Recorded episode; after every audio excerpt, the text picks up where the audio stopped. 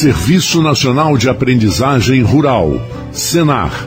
Nossa missão consiste em desenvolver ações de educação profissional e promoção social das pessoas do meio rural com o ATIG, que é o Programa de Assistência Técnica Gerencial, contribuindo para a melhoria da qualidade de vida e para a ascensão social das pessoas e também ao desenvolvimento sustentável e socioeconômico do país.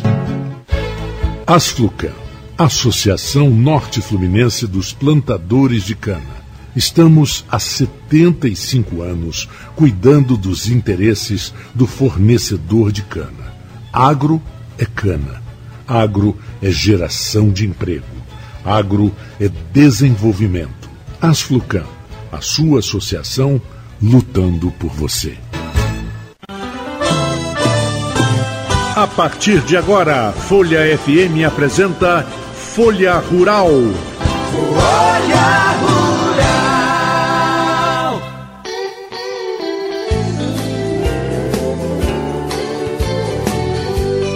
Bem, ouvintes da Folha FM, um bom domingo para você, um bom final de semana, na verdade. Estamos começando o domingo e agora é hora do Folha Rural.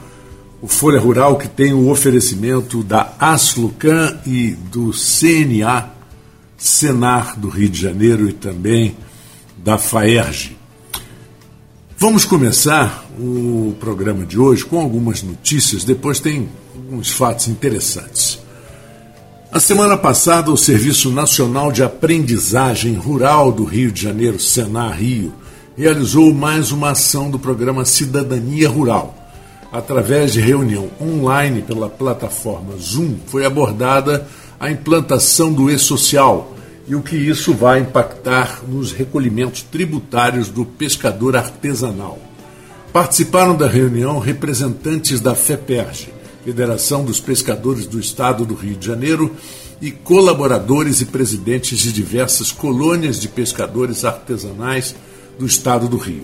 O programa, inicialmente denominado Projeto Cidadania Rural, foi criado em 1999 pelo Senar, em parceria com a Coordenação de Informações Institucionais do INSS, para orientar e informar homens e mulheres do campo sobre direitos e deveres, com foco na legislação previdenciária e tributária. No desenvolvimento das ações, o Senar conta com a parceria de órgãos públicos e dos conselhos regionais de contabilidade. Em debate técnico, na terça-feira, dia 5, durante o evento COP 26, a agropecuária brasileira no Acordo de Paris, especialistas convidados pela Confederação de Agricultura e Pecuária do Brasil, CNA, reafirmaram o protagonismo brasileiro na produção sustentável de alimentos. No evento, a CNA entregou ao governo o posicionamento do agro, que será levado para, para a Conferência de Mudanças Climáticas, que está marcada para decorrer, para ocorrer, aliás, no dia 1 até 12 de novembro em Glasgow, na Escócia. Rodrigo Lima, sócio-diretor da Agroícone, falou sobre o panorama da agropecuária brasileira frente ao Acordo de Paris e afirmou que a adoção de tecnologias de baixa emissão de carbono é um dos grandes diferenciais do setor para adaptação e enfrentamento das mudanças climáticas.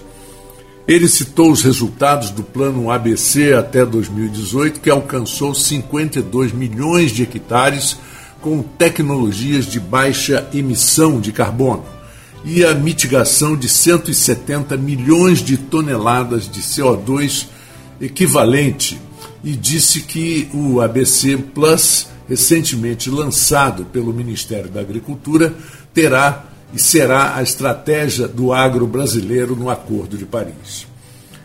Ele disse: a agropecuária brasileira é parte da solução para o enfrentamento do aquecimento global. O ABC Plus reflete uma década de aprimoramento de uma política que mostrou a importância de fomentar investimentos em tecnologias e práticas para os sistemas produtivos. O plano ABC Plus tem o compromisso de alcançar 72,68 milhões de hectares com a adoção de tecnologias ABC com potencial de mitigação de mais de 1,1 milhão de CO2. Para Lima, o ABC Plus não deve ser compreendido como uma política de função do Acordo de Paris, mas sim como uma estratégia de desenvolvimento usada pelo Brasil em várias frentes.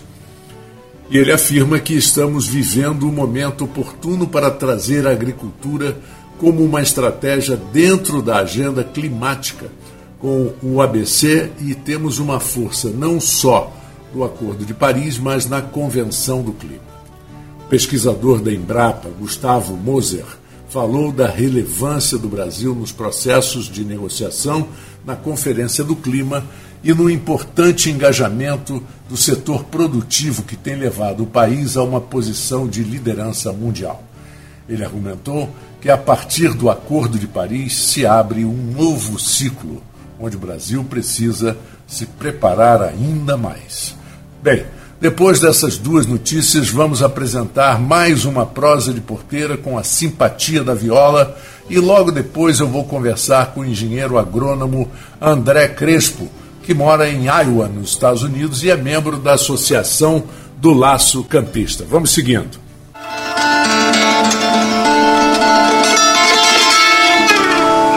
Você tem uma simpatia contra a inveja do, de outros violeiros, que você fala do chocalho. Sim, é, isso, é, isso, é, outra história, né? É, é, e também eles contam isso que um, o invejoso, a pessoa invejosa, que tem ou que tem alguma alguma questão com o violeiro, né? Ele é, tinha algumas, alguns procedimentos que eles contam, né? Que fazia com que a viola do, do, do, violeiro não funcionasse bem. Porque muita gente acredita que quando você toca bem é a viola que é boa. Não, a música é bom, é a viola que é boa. Então, uh, eles acreditam, eles falavam que, vocês contam, né? Que para você acabar com o som de uma viola, você pega um fiozinho do seu cabelo e coloca dentro do, da, da, da, do bojo da viola, da violeira, que vai matar o som da viola. Outra coisa, pega um alfinete e, e serra a pontinha do alfinete, quase quebrando, enfia no cavalete, assim, quando ninguém está olhando, você enfia debaixo do cavalete quebra aquela pontinha. Diz que a viola também mata o som da viola, morre o som, sabe? Então, por isso, é, é, a, e a contra, a, a, o antídoto, né, contra isso, é chocalho de cascavel dentro da viola. Então, as pessoas, pessoas usam o chocalho por esse motivo, né, para proteger, não o violino, proteger o instrumento. Esse você tem. Esse eu tenho, eu não sei se tem aqui, mas eu não estou mais ligando para isso não. Porque dessa pandemia aí, ninguém vai chegar perto da minha viola, não. Mas antigamente eles, é, você imagina, nas folias, eles iam almoçar, jantar, eles colocavam. Geralmente, você veja bem que curioso, você sabe disso quando os foliões iam cantar, jantar, alguma coisa assim, geralmente janta, né? É, nas pousadas, é, eles fazem, eles cantam o bendito, né? Benze a mesa, e depois eles guardam os instrumentos todos num quarto da casa. E esse quarto fica fechado, ninguém entra. Então veja bem que, que, que os instrumentos ficam protegidos. Ninguém pode entrar lá assim, assim não, é, às vezes a janela, a porta tem tramela, essas coisas, mas ali é, é, é aquela sala, foi benzida para o, o, o guardar os pertences e os instrumentos dos foliões. Bem, bom dia, André Crespo, já te anunciei aí na abertura do programa. Você é engenheiro agrônomo. Vou fazer rapidamente aqui uma passada do, do seu currículo. Você é um engenheiro agrônomo com mestrado e doutorado e trabalha na indústria de sementes de milho, soja, algodão e outras culturas nos Estados Unidos. Mas você tem uma ligação, além disso, é claro, não poderia deixar de ser, muito grande com o campo, e é um pequeno criador de cavalos da raça lusitana. André, é, pelo que eu vejo aqui, você é um apaixonado por cavalos e você tem como objetivo de vida preservar a rica cultura equestre do norte fluminense, que realmente é uma beleza, mas a, o tempo, in, in, infelizmente, no Brasil faz com que as pessoas se esqueçam é, com uma certa facilidade das suas próprias tradições. Né? E da, um dos seus objetivos é, foi quando participou da Associação do Laço Campista, em 2019, ajudando com website, apresentações, ranking, outras atividades culturais para promover o laço campista. André Crespo, bom dia. Vou passar a te chamar de André, porque aqui nós temos um papo descontraído no Folha Rural. E eu queria que você explicasse um pouquinho como é que foi esse. Bom, primeiro, como é que foi a ida para os Estados Unidos e como é que você começou a se apaixonar por isso e divulgar o laço campista da forma que você faz. Bom dia. Marco, bom dia. É, bom dia aos espectadores que estão nos ouvindo nesse momento. E muito obrigado por nos ceder esse espaço para contar um pouco da, da história do, do, do, nosso esporte né, e como que eu, que eu tenho envolvido com ela. Tudo iniciou é, em, mais ou menos em 2018 para 2019, quando eu tive uma ideia de escrever um livro sobre a cultura equestre de Campos dos, Goita, dos Goitacazes, né, no Norte Fluminense, de modo geral, que é uma cultura muito rica. Né? Nós temos a cavalhada, nós fomos colonizados né, desde de mil, 1627, 1630 mais ou menos, com a, introdução do gado de leite né, na nossa região. Né? Então, o cavalo se tornou logo de cara muito importante, né? Primeiro, uhum. primeiramente com a introdução de mulas, né? Eles usavam muito, muitas mulas nas trilhas e tudo mais, mas o cavalo em si era muito importante. Então nós temos essa, essa história rica. Eu tinha vontade de, ainda vou escrever um livro, né? É, mas a dificuldade da distância, né? É, possibilidade de, de fazer pesquisas e tudo mais, tornou mais fácil essa abertura de trabalhar com a LC, porque eu acabei conhecendo o, senhor é, João Gomes, né, é, que trabalha na UENF, veterinário, e ele falou assim, André, você gosta disso? Que tal você não, não se envolver com a Associação do Laço Campista? Que nós temos uma história rica do laço. O João Gomes é conhecido aqui, mais do que conhecido, como João Siqueira. É Exato. É o próprio. mesmo. É o mesmo. É esse é responsável pela bacia é, daqui do, Paraíba, do Rio Paraíba, é, que é um veterinário, uma pessoa muito capaz e uma pessoa de, uma, de muita expressão não é. Mas vamos, Exatamente. vamos seguir. Exatamente. Eu chamo ele de João Gomes para fazer uma diferenciação do João Siqueira, primo dele, que é laçador, que é conhecido como João Siqueira também. Ah, então, ah, é, para evitar a confusão, eu chamo João Gomes e João Siqueira, mas é, você está certo. É, acho que tem uns dois ou três João Siqueira aí da mesma família. É um nome muito comum, na verdade, né? João é. Siqueira só não é mais comum que João da Silva. O exatamente. Resto... Exatamente, exatamente. Então, é, o João me convidou. André, eu posso te apresentar o pessoal do, do, do Laço, né?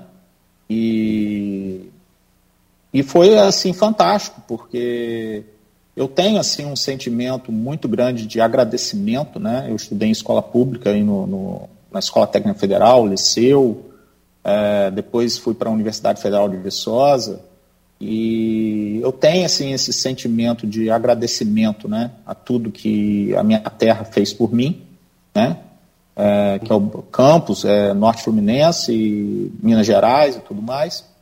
E com isso eu falei assim, eu tenho que fazer alguma coisa. E a saudade é muito grande. Então, aquilo que você falou no início da entrevista, de você às vezes na, perder um pouco né, a valorização com o tempo, né, as coisas vão passando.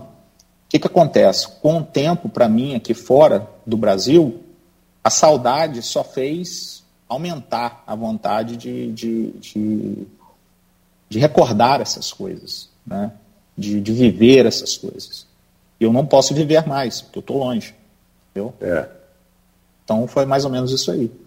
É uma forma de você contribuir, porque na verdade é, eu tenho um grande amigo no Rio de Janeiro, que é uma, uma das maiores autoridades na arquitetura Art Deco e Art Nouveau.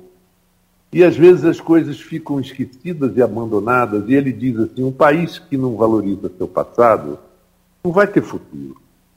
Porque você não consegue descobrir, você não vai viver o passado, mas você tem que aprender e, e absorver os valores que o passado ensina, que o passado conta.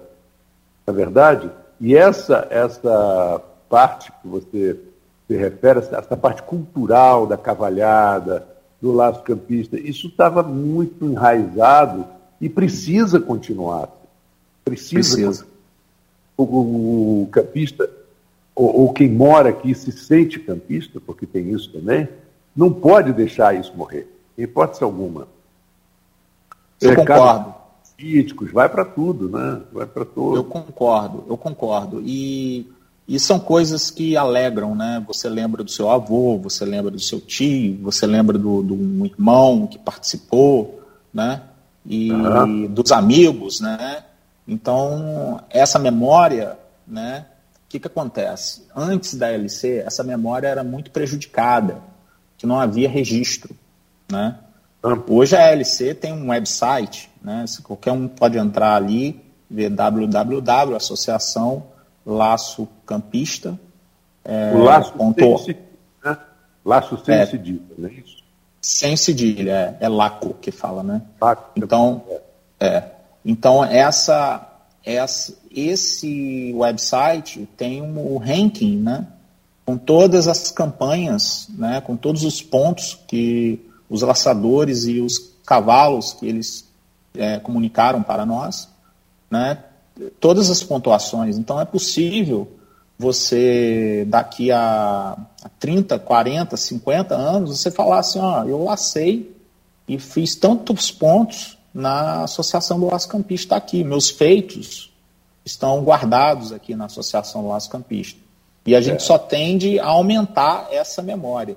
A gente quer é. criar uma base de dados com fotografias, né, para que é, as pessoas é, possam acessar. Eu imagino que é um trabalho de curadoria, né, de buscar informações, de, de, de trazer é, ano por ano tudo que foi feito. E, afinal de contas, não deve ser tão difícil, porque você tem é, Campos, teve durante muitos anos uma exposição agropecuária de muita importância na região. Né? A exposição agropecuária de, de Campos do Goitacazes, ela sempre foi é, destaque na região. E havia sempre o rodeio, o laço campista, aquela, todas aquelas atividades com os animais, depois os, os leilões, que faz parte das grandes, das grandes festas de, né, de dessa, dessa, dessa vida é, do campo. Sim, sim, eu acredito que a Fundação Rural de Campos tem nos seus arquivos muita coisa, né? Infelizmente a gente não tem acesso a esses arquivos ainda, né? Mas é, é aquela questão que eu comentei no começo da nossa entrevista, a dificuldade de fazer pesquisa, né? Porque muitos desses arquivos sim. não estão online, né? Não estão... É, estão online, sim. Mas eu acho que nessa, nesse trabalho, se, se estabelecer uma curadoria, eu acho que a coisa pode andar e pode, pode chegar a algum ponto. Entendeu? Esse é sim, meu ponto, sim. De, meu ponto de vista. São várias Agora frentes, eu... né, Marco? São várias frentes, né, Marco? E uma delas, por exemplo, é a cela campista. Cela campista não existe. A cela campista antiga, estou falando da cela campista de pelo menos 80 anos atrás. Tá? É uma cela sem cabeça com uma abinha. Né? Ela tem uma abinha né? É tipo uma cela inglesa com assento mais alto, mas ela tem uma aba para proteger, para segurar, a, que segura na, nas pernas, né? E eu posso até mandar foto para você depois, mas essa cela só se usa na cavalhada hoje, em Campos. É, os, ar, os artesãos né, que costumavam fazer essa cela não sabem fazer mais, e nós estamos com um projeto de revigorar essa cela. É, a ideia é nós já identificamos dois, é, duas celas antigas com pelo menos 70 anos de idade cada uma, uma em, em péssimo estado de conservação, outra mais ou menos. Tem uma terceira que está completa, mas a gente não pode desmontar para refazer. Então, esse é outro projeto da Associação Laço Campista, né? de reviver a cela campista, que está muito esquecida, né? e só usada na cavalhada hoje em dia. Eu queria que você fizesse agora, nesse ainda no, no nosso papo do primeiro segmento, você fizesse um paralelo do que você está vendo, que você está. Você mora no estado de Iowa, não é isso? É, Iowa. E é um estado com características rurais, não é verdade? Sim, sim. Aqui é milho e soja, principalmente. É. Tá. Então eu queria que você falasse um pouco e fizesse um paralelo da importância que o americano dá aos, aos rodeios. Aliás, tem até uma expressão americana que é muito curiosa, porque aqui no Brasil a gente fala assim: eu não sou marinheiro de primeira viagem. E aí nos Estados Unidos eles dizem assim: This is not my first rodeo. Quer dizer, esse não é meu primeiro rodeio. Que significa Exato. coisa. Quer dizer, eu não sou marinheiro de primeira viagem, não é a primeira vez que eu estou fazendo isso, eu tenho uma certa experiência. Mas eu queria que você falasse um pouco a importância que o americano dá, e isso você já deve ter visto, à, à, sua, à sua cultura. É, é fantástico. Estados, cidades que fazem as coisas e fazem sempre. Olha, é, essa é uma história que eu apenas comecei a, a, a, arranhar, né? É uma história que tem já 200 anos, né? Os americanos é, sempre laçaram desde o começo, né? Desenvolveram várias técnicas de laço, né? Eles têm o, o laço de bezerro, né? eles têm o laço de, de pé com cabeça, eles têm o laço de tombar o boi também, que laça na, na é, eles têm um nome eu esqueci o nome agora, mas eles têm um laço de tombar o boi também. É, eles têm o bulldozer, né, que é você corre com um cavalo e pula do lado do boi, segura no chifre e tomba o, o boi, é usado em carrotes com chifre, né? É, eles têm essa técnica. É, então, o, o americano, ele compete em rodeio já tem já mais ou menos aí uns 200 anos que eles já começam começaram a fazer é. essas competições. No Brasil, por exemplo, o registro que a gente tem é, do laço campista, o início é 53 anos atrás. Tá? É. é o laço comprido tem um pouquinho mais de tempo que eles começaram a fazer as primeiras as primeiras competições. É importante fazer uma distinção, o laço comprido é no, na região do Rio Grande do Sul, né, sul do Mato Grosso, ali, aquela região ali, pessoal mais ao sul, os gaúchos, né? É um, um tipo diferente de laço comparado ao laço campista. É, é impressionante porque é, toda, toda essas, todas essas modalidades de rodeio nos Estados Unidos são mostradas na emissora que é considerada a maior emissora de esporte do mundo, que é a ESPN. Sim. A ESPN mostra constantemente, semanalmente, grandes competições de rodeio. É tomado como seriamente como esporte. E a gente sabe que existem vários vaqueiros brasileiros, que o brasileiro é muito talentoso, morando nos Estados Unidos. Sim, Entendeu? sim. O, o, se você pegar aí os, os melhores 50 é, de rodeio aqui nos Estados Unidos, vou encontrar muitos brasileiros nesses melhores aí. Eu, eu, não, eu não acompanho de perto, mas eu, eu vejo notícia aqui e ali, e realmente brasileiros aqui fazem muito sucesso. É, exatamente.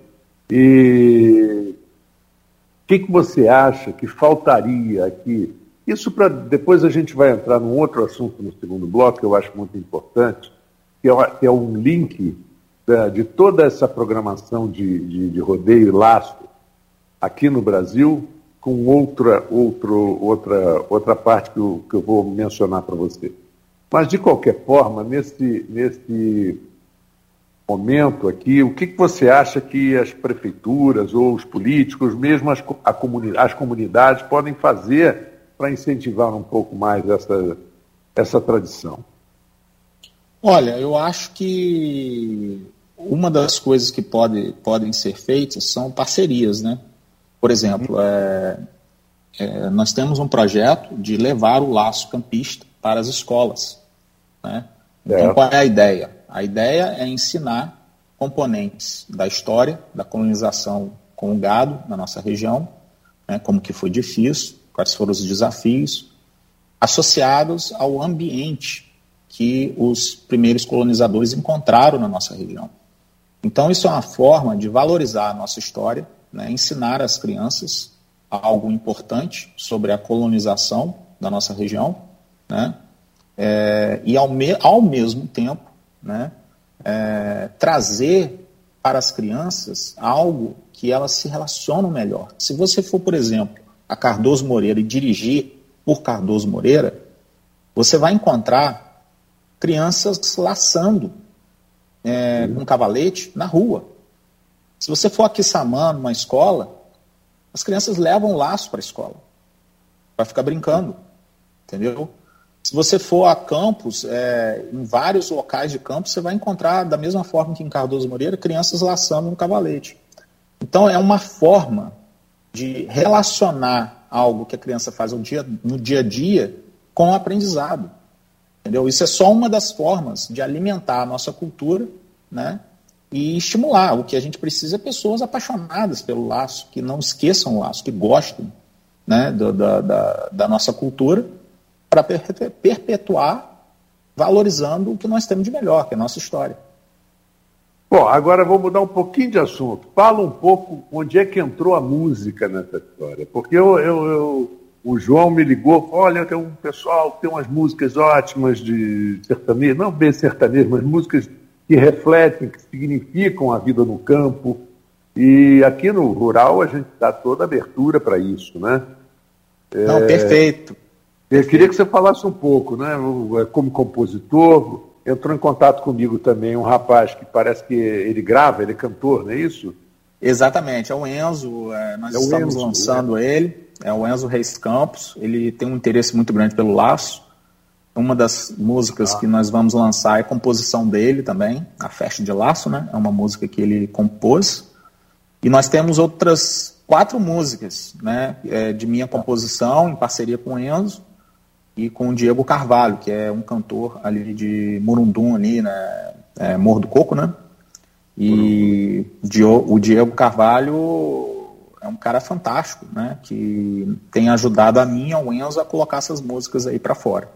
Mas é, é, vamos falar então da primeira música, né? A é, primeira é, música. Um pouco, depois eu quero que você me, me passe a música para a gente encaixar aqui no programa para mostrar aos nossos ouvintes, né? Porque afinal de Passamos. contas, o pessoal que ouve o rural gosta, mas gosta muito da música do campo. Não, a, a música, a primeira música é uma começou com uma poesia, né? Eu tentando escrever algumas coisas e a, a ideia era o seguinte: eu vou tentar fazer umas poesias aqui primeiro e quem sabe pode virar uma música. Porque eu acho que o laço precisa de um hino, de um o nosso laço campista, o que, que acontece? Você vai numa prova de laço hoje, uma festa de laço, tem o forró, tem, tem um sertanejo, e são normalmente músicas absorvidas de outras regiões. Né? Nós não falamos do nosso laço. No centro, no centro do Brasil, essa coisa toda. Exatamente. Então você ouve muito piseiro, você ouve muito forró, você ouve muito música falando de vaquejada né? Que é maravilhoso, é nossa cultura. Eu, como brasileiro, eu tenho mó, eu tenho uma lista aqui no, no, no uma playlist aqui no, no, Spotify, né? Que é um aplicativo de músicas, né? E eu escuto música de vaquejada o tempo todo. É incrível. Eu estou dirigindo aqui nos Estados Unidos, estou escutando vaquejada, entendeu? Estou escutando música de laço, música sertaneja. Mas Qual falta dessa música que vocês já estão com ela gravada? Laço dos meus pensamentos. Ah, e foi muito interessante, exatamente, foi muito interessante, porque eu acordei com esse verso. Você no laço dos meus pensamentos. acordei com isso na minha cabeça. E a partir desse verso, eu escrevi tudo. Então, a partir desse verso e a partir desse momento, nós vamos mostrar para o ouvinte do Folha Rural a música que foi composta. Essa é parceria com o Enzo ou não? Essa, essa tem parceria com o Enzo, porque o Enzo modificou algumas coisas, né? Para poder encaixar a melodia. Ah, Sempre tem parceria. Sempre tem parceria. E, e nós vamos, logo depois da música, que é o laço dos meus pensamentos, nós vamos fazer um pequeno intervalo, é, nosso intervalo comercial, musical e comercial. Aí na volta eu continuo conversando com o André sobre assuntos que eu acho que tem muito a ver com tudo isso que nós já conversamos até agora, mas é, é um assunto diverso. Vamos ao intervalo e voltamos em instantes. Se você fica curtindo aí o laço dos meus pensamentos.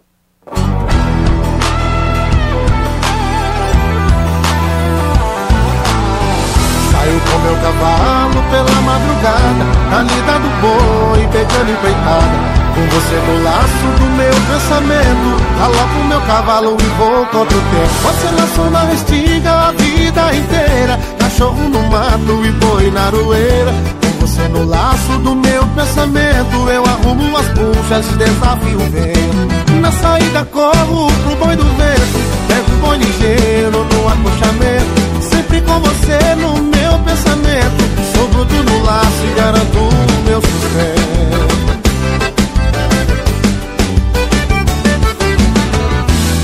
a restinga foi bem destruída Uma dor quase pior que da sua partida. Nem temos mais o manhoso boi de chifre Por isso é que hoje escrevo essas letras tristes. Lançador campista, nato de coração Não consigo esconder essa minha paixão. Das orelhas separadas em cada laçada Com corda de couro trançado e curado E na saída corro pro boi do vento Pego o boi ligeiro no acostamento Sempre com você no meu pensamento. Sou bruto no laço e garanto o meu sustento.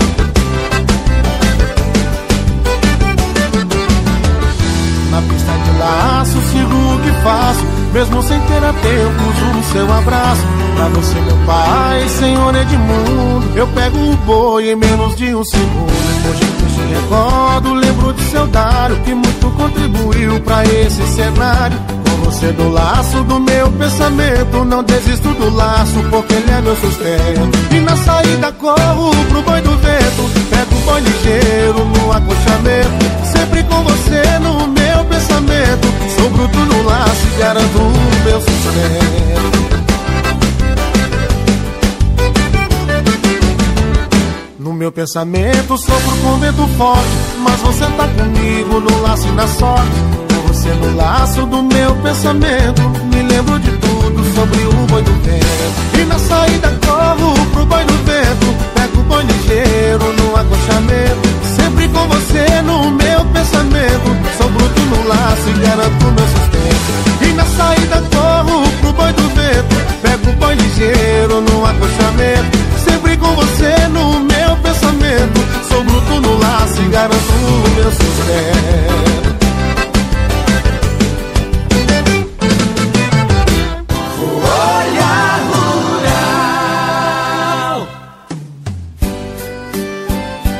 Bem, estamos de volta com o Folha Rural deste domingo. Eu estou conversando com o André. O André é, é um brasileiro. Você é de Campos, André? Eu sou de Campos, sou de Campos. Minha esposa é de Campos também. Moramos aqui nos Estados Unidos, mas somos todos de Campos. Pois é. André Crespo. E Crespo é uma família bem conhecida na cidade. Sim, e, sim. E Muitos, e tem muitos que são é, criadores, proprietários de, de terra, são agropecuários e tal. Bom, vamos lá.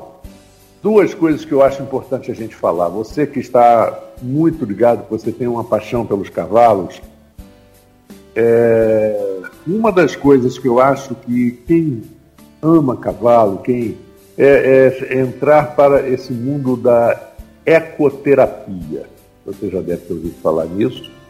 Ecoterapia é um trabalho que é feito de, de, de ajuda a crianças especiais, a, a, a adolescentes especiais e até adultos especiais, usando o cavalo. Porque o cavalo tem uma empatia muito grande com as crianças e com os rapazes e essas pessoas com algumas deficiências, ou autismo, ou síndrome de Down, ou várias outras e que a melhora é comprovadamente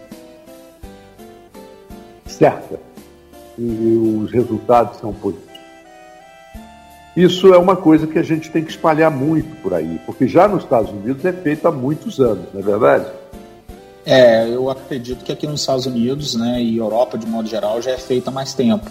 E os cavalos são os seres, na minha definição, meu, meu entendimento, seres espirituais. Eles têm a capacidade de percepção que vai além do que a gente pode imaginar. Né? Então eles percebem a batida do nosso coração, eles percebem movimentos de qualquer movimento que você tenha de inibição com relação a eles, eles percebem e respondem a isso. Né? Então por isso que o cavalo é um ser fantástico, né? É, para aproximar dessas crianças, né? E não só em ecoterapia é, que você leva a criança num, num aras, uma coisa assim, mas também tem casos né, de cavalos que é, vão para hospitais, né? E as pessoas tocam e eles conseguem ver uma, uma melhora dos pacientes, né? É, é, isso, são muito interessantes. É.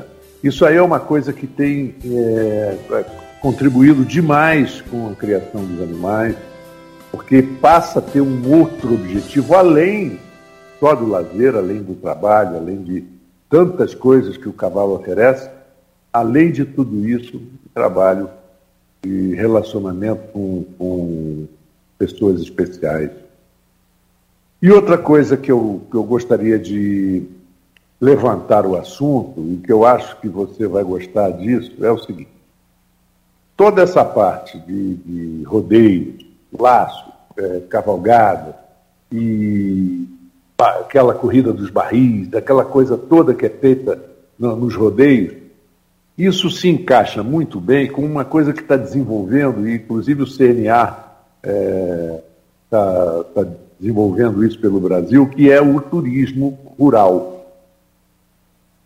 Turismo rural é, é, é, turismo ecológico e turismo rural, extremamente importante. E eu acho que isso pode desenvolver a, a que as pessoas com pequenas propriedades, com animais, com cavalos, com, com é, a sua residência com 10, 15 quartos, pode investir e ter retorno de pessoas que buscam esse tipo de turismo. Você percebe isso? Isso é, isso é fundamental e está faltando muito isso aí. Um dos meus sonhos e planos, é, voltando para o Brasil, que eu tenho vontade de voltar, é justamente montar é, alguma coisa nesse sentido, com plantas, né?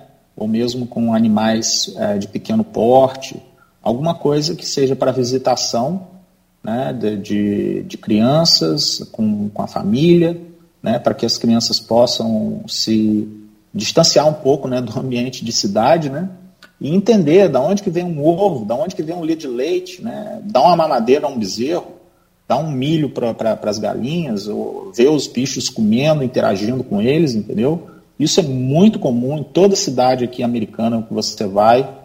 Você vai ter um desses, eles chamam de, alguns chamam de pet zoo, né? Que é você vai e interage, né? Com, com os animais, né? E lá as pessoas vendem comida, tem restaurante, tem locais para fazer piquenique, né? Para você fazer um churrasco se você quiser. É, então é muito interessante. E eles combinam isso também com atividades é, atividades é, frutíferas, né? Normalmente colocam é, maçã ou uva, né? a pessoa vai lá, colhe uma uva, né? Você é, na, na, por, mais, por mais urbano que seja o estado, por exemplo, o estado que eu morei, Connecticut, é um estado muito urbano, mas ele ao mesmo tempo é muito rural também. Ele combina a, a parte urbana com a parte rural toda cidade grande tem sempre um, um escape, uma plantação, e você, quando vai chegando a época das maçãs, você vai na, naquela, carro, naquela carroçazinha de feno, vai sentado, eles, você paga para ter uma bolsinha para colher a sua maçã e botar ali, entendeu? Exatamente. É interessante, é, é, as crianças não abrem mão disso. Não Exatamente. Mão dessa atividade. E toda, todo, tem muitos, é, tem muitos parques. É uma coisa que talvez falte no Brasil. Alguns parques que possam permitir esse tipo de atividade. Exatamente, eu, exatamente. Antigamente, quando eu era menino, campos que eu vinha muito para cá, é, a gente encontrava saputi, jambo, na rua. Na rua. Verdade. as pracinhas, já daquele pé de jambo, tinha sempre um mais corajoso que subia, pegava três, quatro, cinco. Né? E tinha os que ficavam embaixo só na aba, né? Exatamente. Exatamente. E, e esse é um dos. Porque nós tínhamos no Brasil, nos anos 50, 60, muito, muitos hotéis fazendo. E isso diminuiu um pouco. E eu tenho um, um conhecido que já foi meu entrevistado aqui no Folha Rural, que ele trabalha para o CNA e para o Senar exatamente fazendo isso. Ele viaja todo o estado do Rio de Janeiro, é, detectando locais onde é possível se fazer pousadas e, e ele costuma é, fazer uma palestra para esses proprietários para que eles entendam a possibilidade de fazer um investimento com um resultado, com um retorno. Sim, nós vemos aí, tem alguns casos, tem até um, tem até um produtor de uvas, né, na Baixada já, que ele abre a propriedade para pessoas virem e fazerem a sua colheita de uvas, né, a um preço acessível, tem uvas maravilhosas, né, então essas coisas já estão começando a aparecer na, na nossa região, né, isso é muito bacana. É, eu, eu vejo esse seu trabalho um trabalho interessante. Depois eu gostaria de ter uma oportunidade de conversar com você sobre a sua atividade como engenheiro agrônomo. Sim, Mas sim. Para isso, para isso você tem que ter um clear da sua empresa, né? E para a gente falar mais, para ver a importância que é, o que isso significa para um país como o Brasil, onde, onde o país que hoje é responsável pela alimentação de não sei quanto, mas pelo menos 60% do mundo, né, da, da população mundial, o Brasil consegue dar conta de alimentar. Sim, mas eu posso falar do meu doutorado, né, que foi justamente dando suporte a essas tecnologias que minha empresa hoje vende, né? Então, hum. eu posso falar do meu doutorado sem problema nenhum. A gente pode. É, como é que foi? É isso que como é que foi agora um pouco da, da tua parte de, de laboratório, de gabinete, de escritório, de computador e tal. Então, é, a minha pesquisa, né? Eu fiz a minha pesquisa num estado vizinho aqui, que é Nebraska, né? É um estado um pouco mais frio ah. que aqui, porque é mais seco. É. E foi muito interessante porque eu trabalhei com milho, uma, uma praga de milho que é parecida com a broca da cana que tem em Campos, né? Não sei se você já teve a oportunidade de lembrar aí da infância, a gente descascando a cana. Claro. Opa! É famosa. É, a broca da cana, né? Que causa aquela vermelhidão dentro da cana de açúcar. Então é uma praga parecida com aquela, é, mas é a broca do milho, né? E essa broca do milho entrou aqui nos Estados Unidos em, no início de. há 200 anos atrás, mais ou menos. Né? É, 1818, 1817, por aí. E ela entrou através da importação de vassouras, né? que as vassouras eram feitas de uma, uma gramínea que era hospedeira dessa broca. E essa broca é. veio importada de vassouras que vinham da Europa para os Estados Unidos. Então, os Estados Unidos importava vassouras, né? É. E, e, veio essa praga. A Europa e, exportava praga, né? Exportava praga, porque não tinha controle sanitário, né? Não, é, então, é, é, é complicado, complicado. Aí o que, que aconteceu? Essa praga se tornou muito importante nos Estados Unidos e não há como controlá-la com inseticidas, porque ela começa a bloquear o milho, né? Os danos é, podem ser muito elevados, mas de forma geral é, eram danos aceitáveis, né? E o pessoal não percebia muito. É, quando dava problema muito alto, é lógico, ficava evidente, dava problema, causava vários danos, né? Mas quando ela, a praga estava em nível baixo, eles nem percebiam que ela estava causando tanto problema, né? E é muito difícil de controlar, porque uma vez que ela entra na começa a bloquear o milho, né? Ela fica fora da ação dos inseticidas, Né? Então, é uma praga complicada. Então, o que, que inventou-se em 1995? Inventou-se o milho transgênico, né?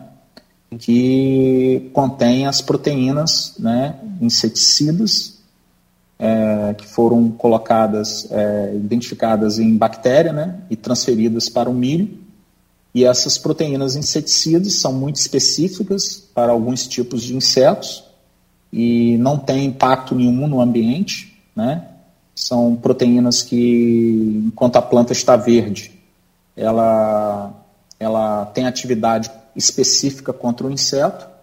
Depois que a planta começa a senescer, né, ficar mais é, madura e, e, fica seca mesmo, né, a planta seca, e o material fica degradado no solo, essas proteínas vão embora, desaparecem, né, basicamente. Né?